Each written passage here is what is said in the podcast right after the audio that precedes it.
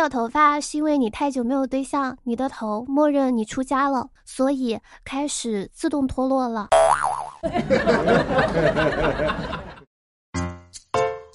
Hello，手机那边亲的你还好吗？我是们已经开始春困的小仙女树小萌。你虽然收听到是想你每天都很开心的笑料百出，相信不少人呢已经跟我一样进入了春困的状态。没有别的，就想关心一下听我节目的大家，平时一般睡几个小时呀？我觉得我哈，我就没有醒过，一直都活在梦里。接下来呢，说一个像活在梦里的事儿，跟今天情人节呢也挺适合的。毕竟情人节，情人节不过情人节有情人，他也是节。说近日呢，浙江宁波陈女士和王女士顾先生赠与合同纠纷的案件民事二审判决书公开了。为了方便大家理解。哎，下面呢我就说的比较简单一点，哎，就是这个样子的，就是一审期间，三个人均认同男方向小三儿呢转账了大概四十六点八万元，小三向男的转账共计十七点三五万元。现在原配呢要求小三返还二十九点三四万元，法院呢予以了支持。后面二审，小三儿呢补充了跟男的聊天记录。其中这个男的呢，多次要求这个小三儿订包厢催促上班，小三就觉得在 KTV 上班应得的工资应由在 KTV 消费的客人直接向其支付。法院认为缺乏证据，所以维持原判，小三儿呢还是得还原配二十九点三四万元。咱就说，如果是工资，那你这个事儿可就大了，因为这属于卖淫呀。这小三儿还是可以的，给自己的后路都想好了。哎，监狱的改造生活，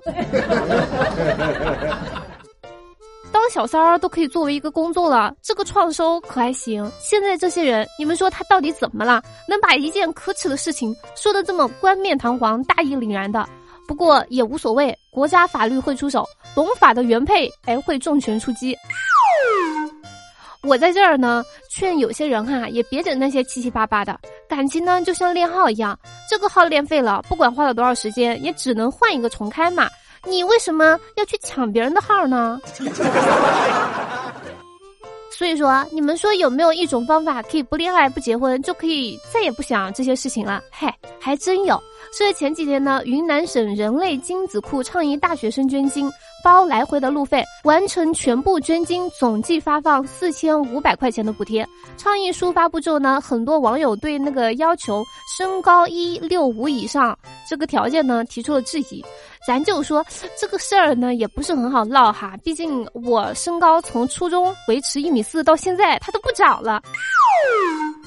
记得小时候，我妈让我吃钙片，我都是直接拒绝的。要我说，还吃什么钙片呀？我作为一个仙女，就应该吃空气，吸食日月之精华。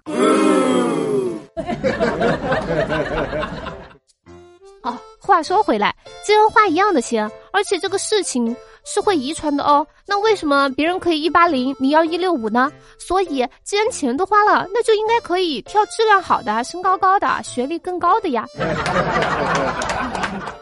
可能有些男孩子在你不知道的地方，你的孩子已经出生了，所以想丁克又想要绵延香火的，哎，去看一下，捐精等于有了子孙后代，等于不用结婚，等于不用养孩子，等于不会有压力，等于一辈子轻轻松松。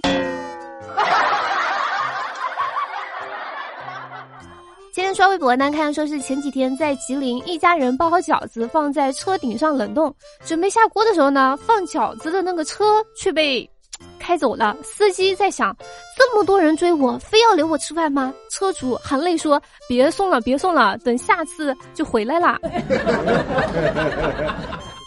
所以，哎，东北人那是真热情，不吃饭也得送出两里地。其实你们越追，车开的越快。通常民风淳朴，跑得越快，不能吃人家一顿饭，马上加油开走。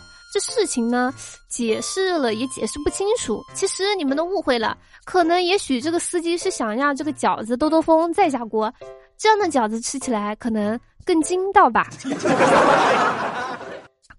前段时间呢，在新疆一个活动的现场呢，准备放飞鸽子，结果打开笼子，一声令下，鸽子们纹丝不动，甚至拿出棍子赶都赶不走。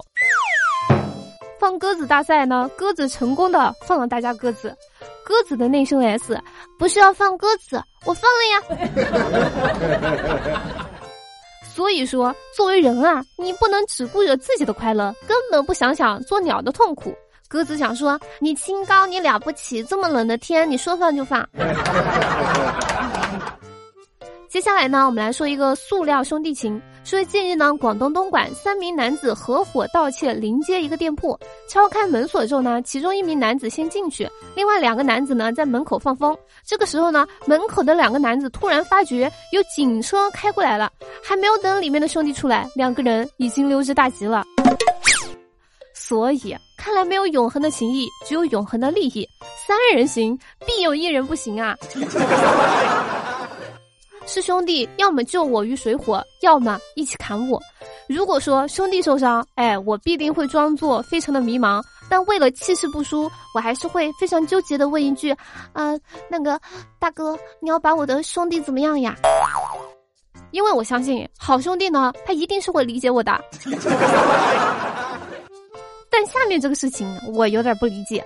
说前几天呢，在四川的乐山，有顾客称蛋炒饭吃出了老鼠屎，老板当场吃下，感觉被恶心到了。